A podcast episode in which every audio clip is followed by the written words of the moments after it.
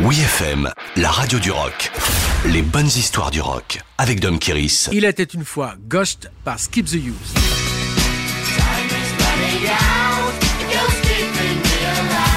Avec Chaka Punk, Skip the Use sont les deux groupes de rock qui ont marqué la scène française de la décennie 2010. Originaire du nord de la France, Skip the Use s'est créé sur les cendres du groupe Carving en 2008 autour du chanteur explosif Matt Bastard et du guitariste Yann Stefani.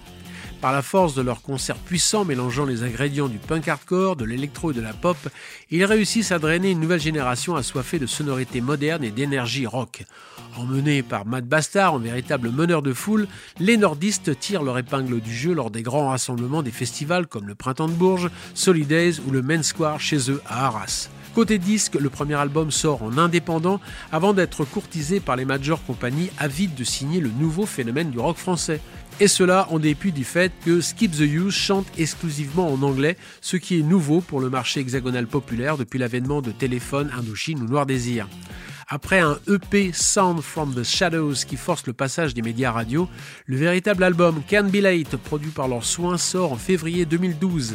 Un an plus tard, il recevra le prix du meilleur album rock aux Victoires de la musique, ponctué par une version de Ghost entourée de la chorale de collégienne qui rappelle l'atmosphère anglo-saxonne de Another Brick in the Wall de Pink Floyd.